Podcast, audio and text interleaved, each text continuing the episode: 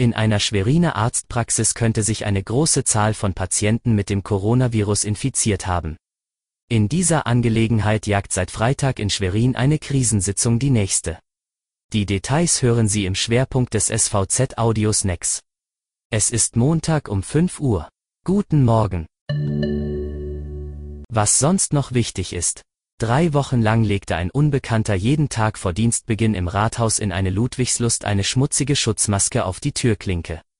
Am vergangenen Donnerstag gegen 5.30 Uhr konnte ihn eine Streife auf frischer Tat ertappen und festnehmen, berichtet Gilbert Küchler, der Leiter des Ludwigsluster Polizeihauptreviers. Als Motiv gab er an, nur aufräumen zu wollen.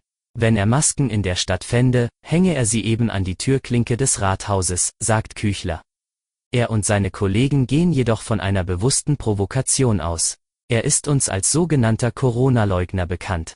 Wir sehen seine Aktion weder als Witz noch als Lappalie, sagt der erste Polizeihauptkommissar.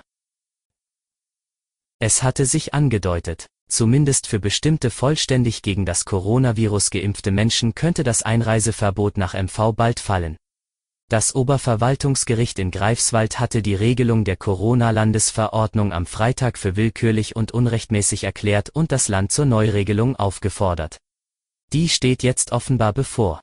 Die Landesregierung wird den Hinweis des Gerichtes, für vollständig geimpfte Menschen Erleichterungen vorzunehmen umsetzen, kommentierte Ministerpräsidentin Manuela Schwesig.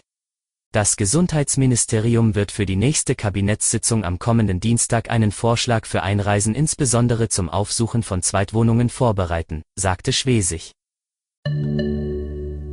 Zum Schwerpunkt. Bei der Stadt jagt seit Freitag eine Krisensitzung die nächste.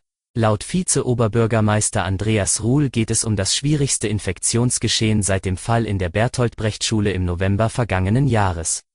Damals ordnete die Stadt für mehr als 600 Schüler und Lehrer eine Quarantäne an.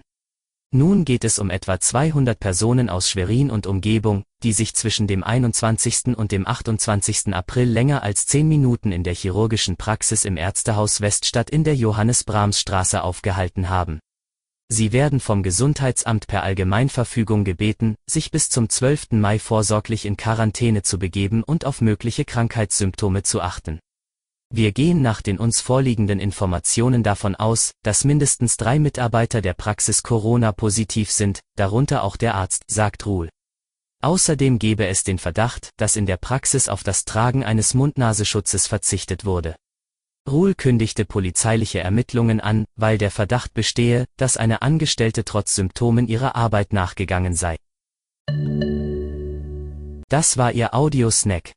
Alle Artikel zum Nachlesen und Hören gibt es wie immer auf svz.de-audiosnack. Die nächste Folge hören Sie Dienstag früh.